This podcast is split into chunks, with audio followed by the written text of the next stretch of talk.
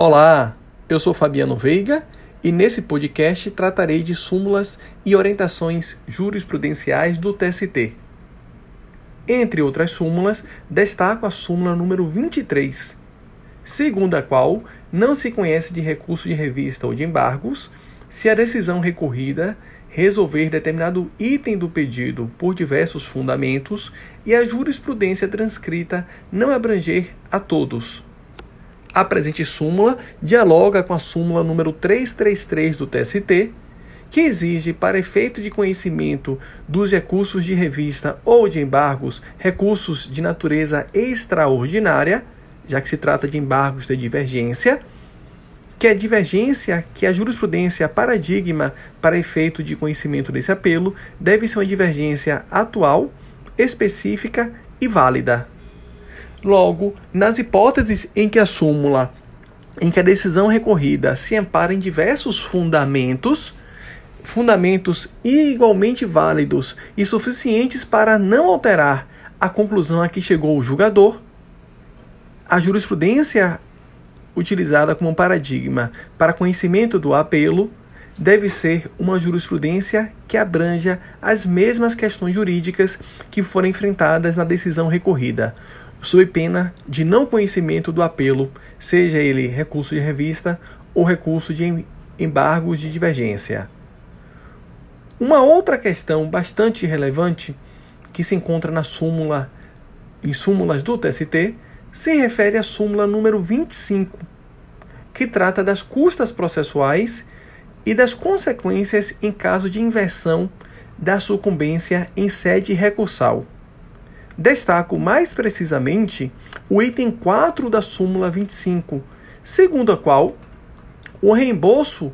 das custas à parte vencedora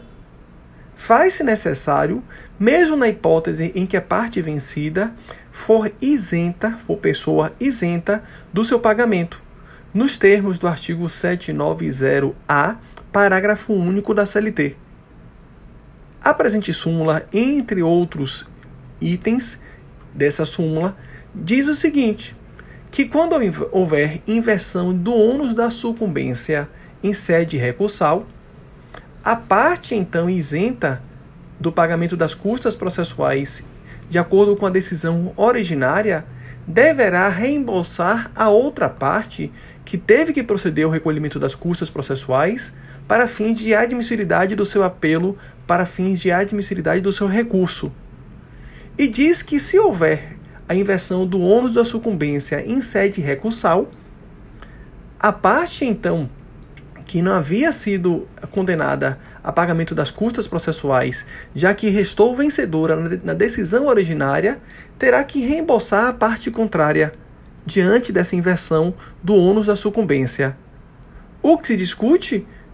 é se a parte então vencida em sede recursal, se se tratar de pessoa jurídica de direito público, ou melhor, qualquer pessoa que se enquadre no conceito de fazenda pública. Se entende que, em que pese a fazenda pública seja isenta no pagamento de despesas processuais, caso haja inversão do ônus da sucumbência e a parte contrária tenha antecipado a despesa processual, ela deverá reembolsar.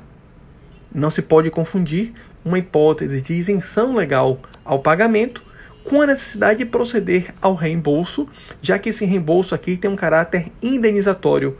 de fazer com que a situação retorne ao estágio anterior.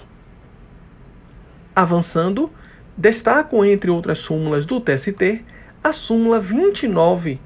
que diz que empregado transferido por ato unilateral do empregador para local mais distante de sua residência, tem direito a suplemento salarial correspondente ao acréscimo da despesa de transporte.